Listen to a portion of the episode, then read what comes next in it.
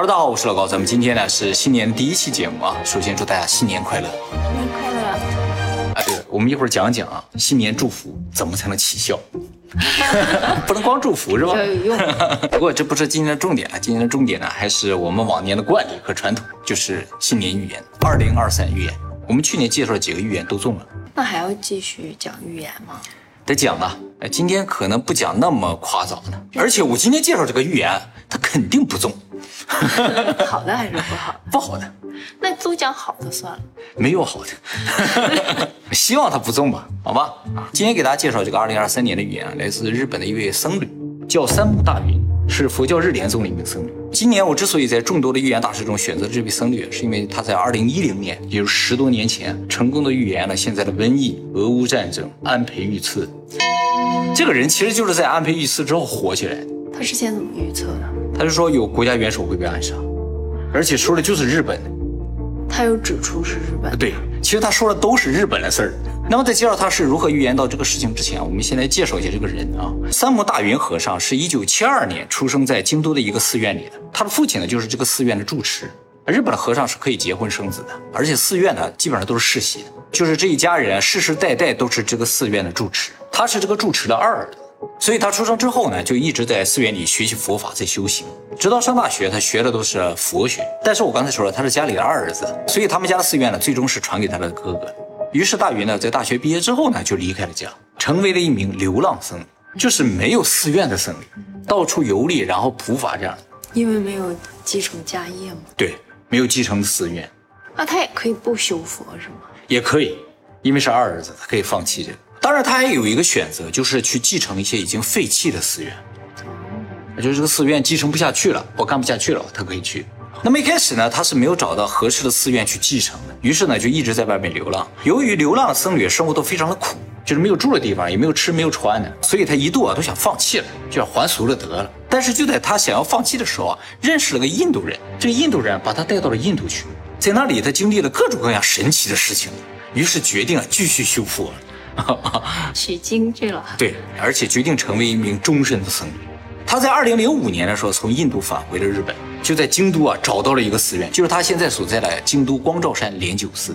这个寺院已经废弃很多年了，没有人了，房屋也都破损。然后大云呢就决定继承这个寺院啊，当天晚上就住在里面了，没有住的地方他住进去的第一天晚上就做了一个梦，梦见了日本七福神中的一柱神，叫大黑天。佛教中啊有七个福神啊，就是能够给带来好运啊财运的神，分别是惠比寿、大黑天、福禄寿、毗沙门天。布袋寿老人、变财天、大黑天在印度教里也是有的，长这个样子，真的是黑色的。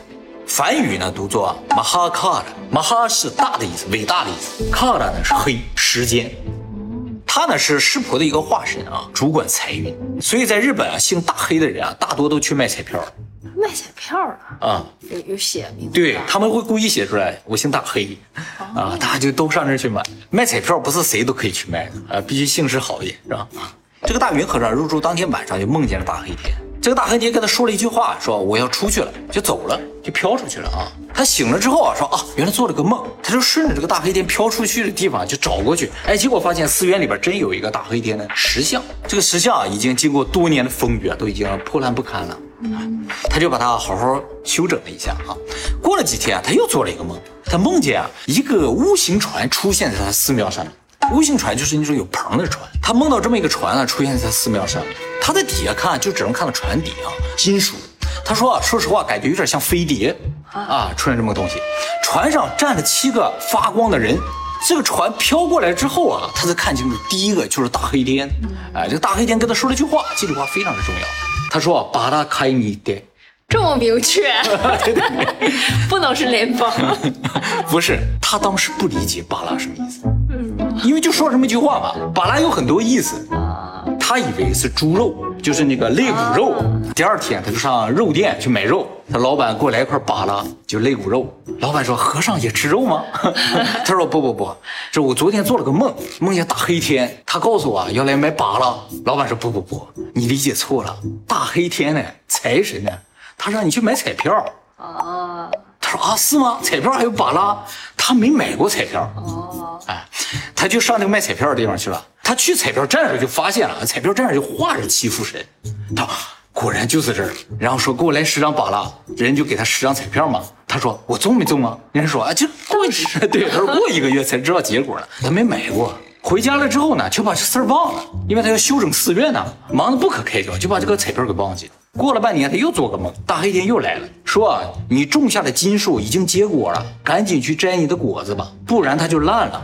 这回怎么说的有点暧昧了？其实上次也挺暧昧的，巴拉开的，只有你会觉得是彩票，对不对？作为主持来说，可能是肉，不不，主持可能想到肉也挺奇怪的啊。他一看到这个大黑天，也有可能是玫瑰花。对呀，都有可能啊，就看你是什么性格的人是吧？你浪漫一点，可能想的就玫瑰花。大黑天一出现，他一下想起来，哎呀，我半年前听他买了一张彩票嘛。他就把彩票找出来，去了这个彩票站，结果中了一亿五，真的？他人生就买过这一次彩票，中了一亿五千万人民币。他用这些钱把这个寺庙修得非常的漂亮。看来人家世袭的这种是不一样，不一样是吧？哥嫉妒坏了吧？有可能啊，但是啊，他说这个也没有办法，这是神让他去买的，他再自己去买就没有用了，必须神让他再去买，他才有机会嘛。啊，不是说一种中彩票的方法。你得有这个机会才行啊，所以他人生中彩票的几率是百分之百，而且这个人啊有一个特异功能，就是他能够闻到疾病和死亡的气息。他不是说你已经生病，现在多大了？五十岁，这么年轻。哎，他不是说你得病了之后，我能闻出你是什么病啊？他说在你还没有发症的时候，他就能闻出来，哎，你可能要得什么病。他就说到这个流感啊，有一种独特的味道，就是像铁一样的气味。哎，只有他能闻到，别人闻不到。他说这个气味越来越重，越来越重之后啊，你就有可能要发症了。当这个铁味出现了一股干橙味的时候，你基本上三天之后就会发烧。所以他闻到这种干橙味就会跟跟这个人说，你三天后会发烧，他就会发烧。他能闻到疾病的，对。还有就是他能闻到死亡的气息。他说这个人身上如果死了的，对。他说人要死的时候会散发出一种独特的气息，也包括意外，不光是疾病。哇啊，就说明这个人将要死了，他就知道，他可能不会告诉那个人，他也没有说这个是什么气味，但是他能闻到这个气息。那怎么证明？哎，不需要证明，他就是自己能闻到，他也不想告诉别人说我能闻到，我能帮你看病，跟这没有关系。他这个能力从小就有，周围人也都知道，所以周围人一直觉得他是有灵力的。但是他知道自己并没有灵力，只是他能够闻到这种独特的气味，他还觉得为什么周围人都闻不到呢？就我能闻到呢？疾病好像真的是有种气味的，嗯，所以现在对，所以新冠是有这个嗅探权的，可以训练出来，一闻他就知道这个地方有新冠病毒。虽然他从小就能闻到这些气息啊，但是他这个能力啊并不是天生的。他清楚的记得他是如何获得这个能力的。他说小的时候有一天在睡午觉的时候，突然间鬼压床了，动不了，然后他听到一个声音跟他说：“我想要腿。”然后就感觉到有两只手在扯他的腿。啊！他后来挣扎醒过来之后啊，啊，觉得啊稍微安心了一点。噩梦，像一个噩梦一样。晚上他去上厕所的时候，看到一只两米长的猫。哎，是猫？呃，不知道是不是猫，就窜了一下，一个影飞走了。从此之后呢，他就获得了这个能力。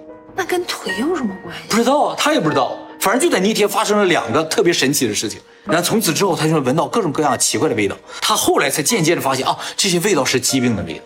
他至今也不知道这个鬼压床也好，还是这个猫和他这个能力有什么关系。但是就是从那天开始，好讲这么多，就说明他是个非常特殊的僧侣啊。我们来讲一下预言啊。他在二零一零年的时候呢，有一次公开讲法的时候，他就讲到说，今年的鬼门开启了，所以新的一轮灾难呢将会到来。他说佛教里边有三灾七难之说，就说人世间呢要经历三灾七难之后呢就会毁灭，啊，宇宙呢就会重启。是这样一个结构的啊，但是呢，佛经中并没有说三灾七难呢是什么时候到来，人类什么时候会毁灭。经过他的研究发现啊，其实他为什么没说什么时候毁灭，是因为啊，人是可以通过自己的努力去阻止灾难的发生，让这三灾七难不发生，最终延缓世界末日的到来。所以世界末日并没有一个准确要到来的时间，看我能把它推迟多久，是这么个意思。而这三灾七难呢，按照佛经上的说法是每十年鬼门打开的时候就会出现。哎，就是说每十年人类要经历一波考验，那什么样的灾难算作三灾七难？哎，这里边也都明确写，而且这三灾七难是按照一个固定的顺序出现，按照这个顺序出现了之后，就说明这一波真的是世界末日要到来了。他在二零一零年讲法的时候说啊，这个灾难出现的顺序啊，第一个出现的将会是瘟疫，第二个出现的将会是战争。第三个出现呢，将会是暗杀。他讲暗杀的时候是这么讲的，就是按照佛经上来说，第三个灾难是政局动荡，产生内乱或者暗杀。政界有关，对，跟政界有关啊，这是第三个灾难。一定都在一年里出现？不是，就是按顺序出现，是怎么个间隔也不知道，但肯定在十年之内。这几个按顺序出现的话，对，就是世界末日到来的前奏。他在二零一零年讲法的时候，那一轮呢没有按顺序出现，所以就没有事儿。而第四个灾难呢非常难理解，就说星象出现异常。第五个灾难发生日食或月食。第六个灾难呢就是狂下雨引发洪水。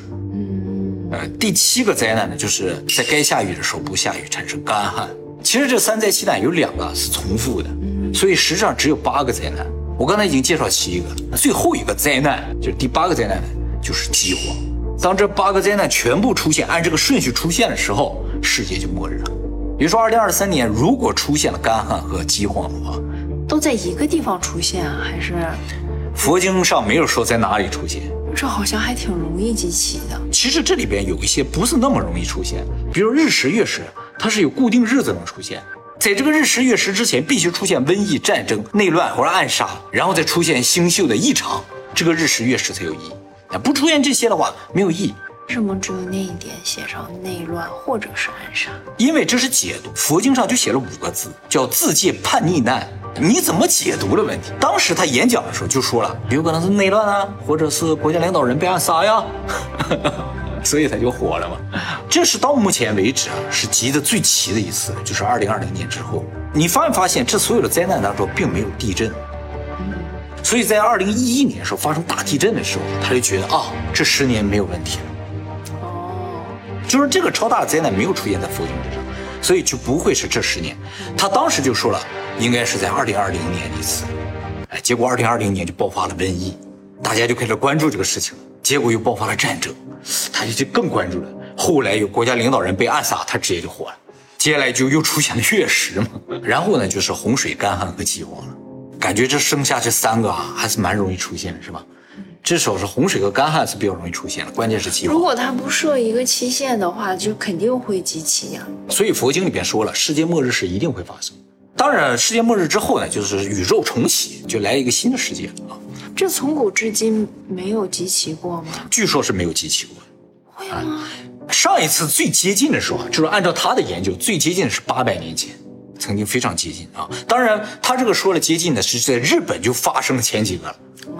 哦，古时候我们经常有瘟疫、战争，内不是说有这些就会行，必须是按这个顺序来。这里有个条件特别苛刻是什么？就是在鬼门打开的时候，第一个必须是瘟疫。哦，你不是瘟疫不行，你打开的时候是战争，就啊这就没事了。所以符合这个严苛条件的只有二零二零年。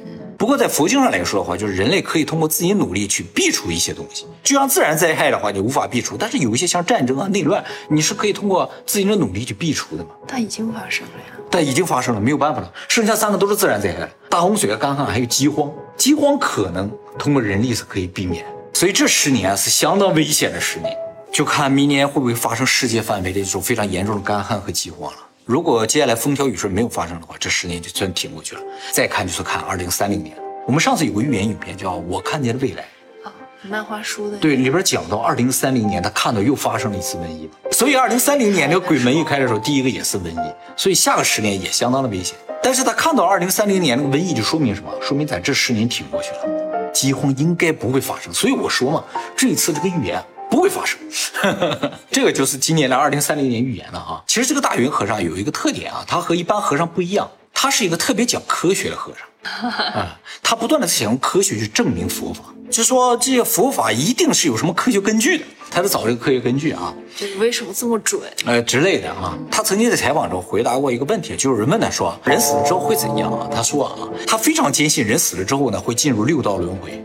啊，这本身佛教就是这么说的啊，但是他一开始有点不信，因为没死过嘛，是吧？他为什么坚信人会进入六道轮回呢？是因为他在印度亲眼见过六道轮回中的人。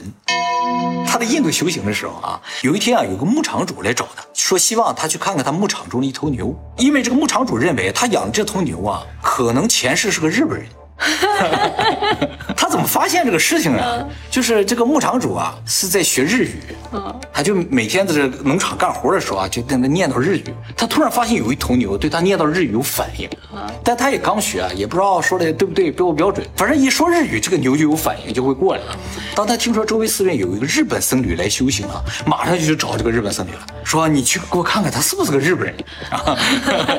印度也信奉轮回嘛啊，所以这个农场主也没觉得有什么奇怪啊。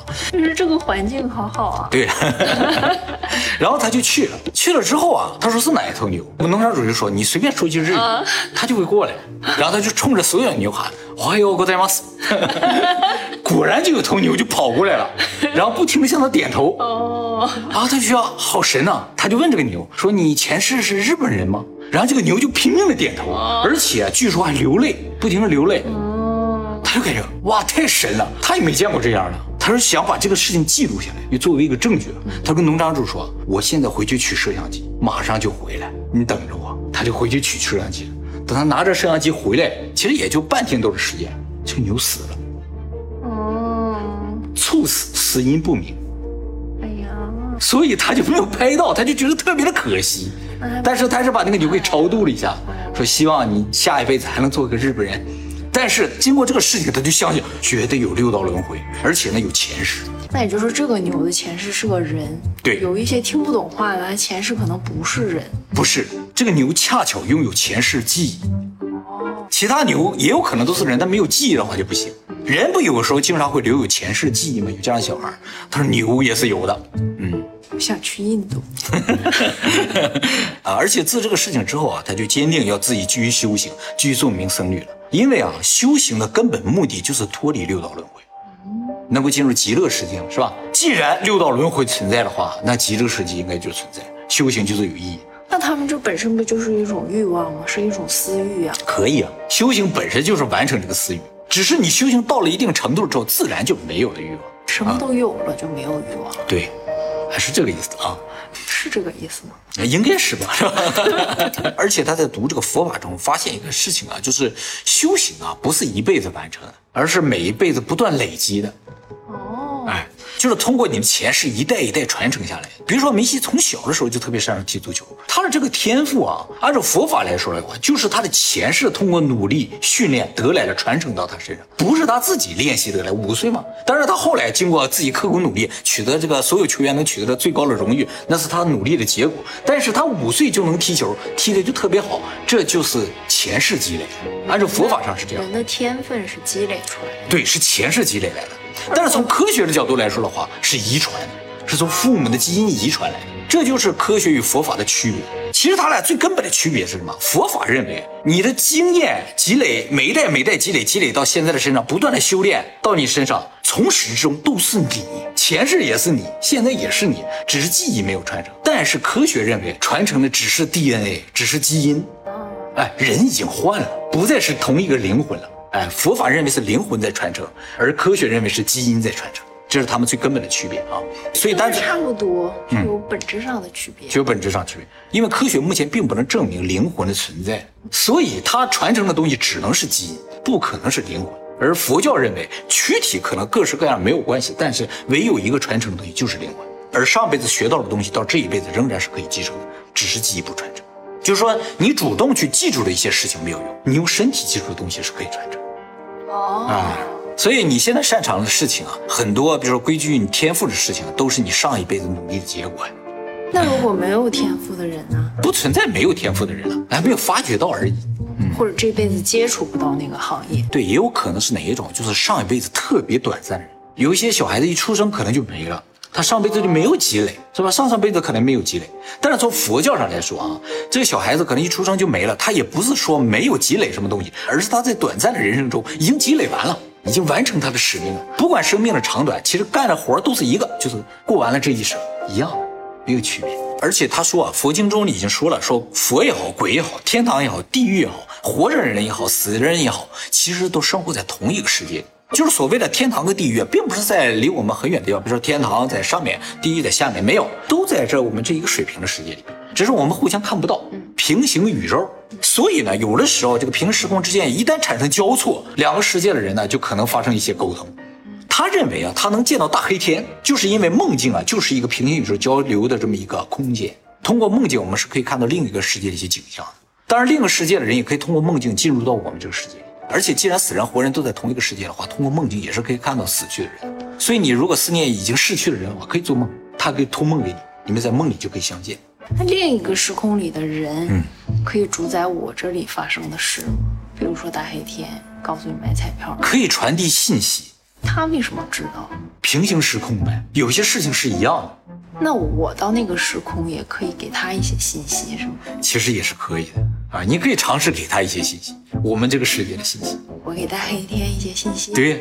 我怎么那么不自量力 啊？你给他一些他不知道的信息呗，是不是？好，那么回到一个我们开头提到的问题，就是关于诅咒和祝福的问题啊。他有非常深入的研究，诅咒是怎么回事啊？大家知道啊，诅咒别人有的时候会被反噬，什么情况下会被反噬？而且诅咒啊，有的时候有用，有的时候没用。什么情况会有用？嗯，其实他说这是一回事就是当诅咒成功的时候，他就不会反噬；当诅咒失败的时候，就会反噬。哦，那要是能成功的话，岂不是太完美了？啊，对啊，你既不会反噬，还能达到你的目的，是吧？好，那么一个核心问题就是怎么才能诅咒成功？其实诅咒能不能成功，不取决于下诅咒的人，而取决于被诅咒的人。如果这个被诅咒的人接受了这个诅咒，那么诅咒就会起作用；如果他不接受的话，就会反弹回去，反噬下诅咒人。哦，就是人家说你不要生气。对，就是如果别人骂你啊，或者诅咒你啊，如果打心底开始介意这个事情了，你就收到了这个诅咒。哦，他就爽了，你就完了。如果你无视，或者你压根就不接受。他就被反噬，懂了吗？所以别人骂你啊，你只要不接受，骂的就是他，哎，就这个意思，你知道？哎，所以诅咒是否能够成功，完全取决于被诅咒的人的心理有多强大。你心里如果足够强大的话，就全都反弹回去了。谁诅咒你，谁倒霉，就这个感觉。这也可以解释很多人的一个疑问啊，就是怎么有那么多的坏人啊，没有良心的人，他们不受到惩罚，不受到天报之类的。啊，因为这些坏人啊，他没心没肺啊，内心足够强大，所以不会受到诅咒。脸皮厚。是的啊，反倒是一些善良的人、老实人啊，特别容易受到诅咒的影响。啊，哎，当真了。对你一说他，他可能就受到伤害了，接下来人生就很惨。哎，特别是善良的人，不要尝试去诅咒那些没心没肺的人。善良的人不会去诅咒别人吧？应该是，但是你有时候会觉得他太可恨了，你要诅咒他的时候，很有可能就会反弹回来，反噬自己。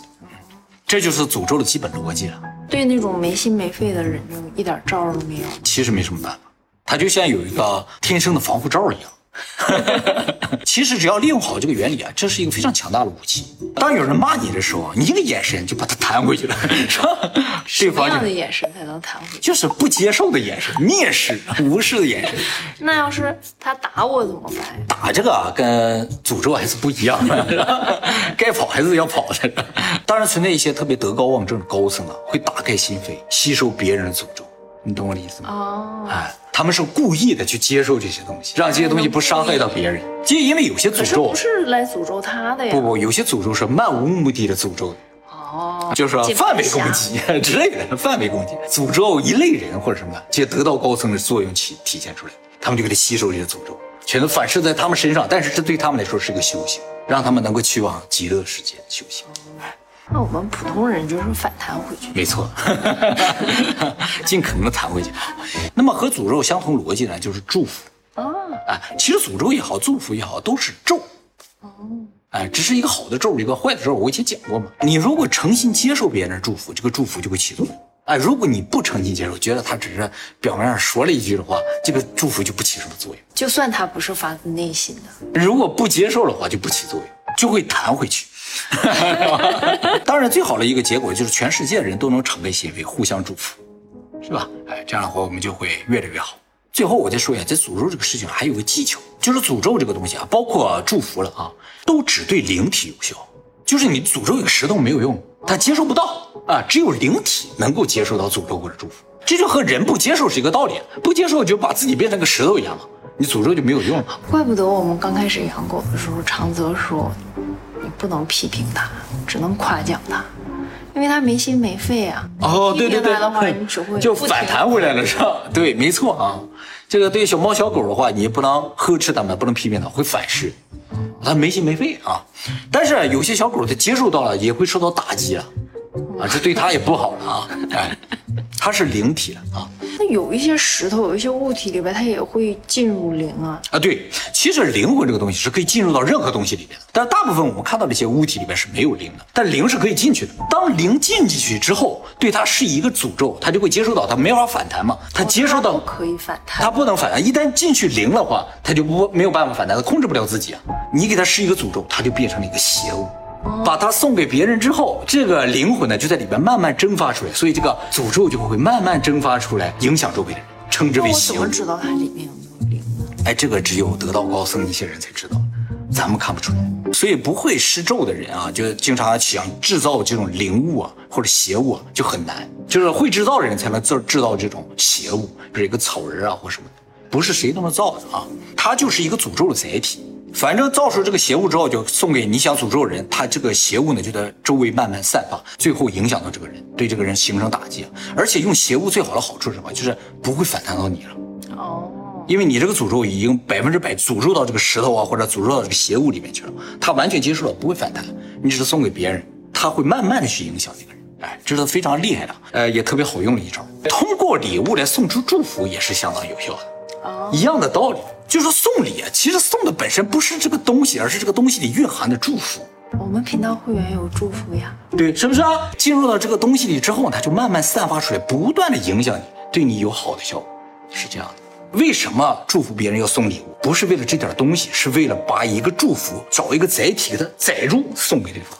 不然的话，你就随便说一句，他一旦没接受到，白说了，反弹回来，是吧？所有不送礼物的祝福都是耍流氓。对对对，都是耍流氓，没用。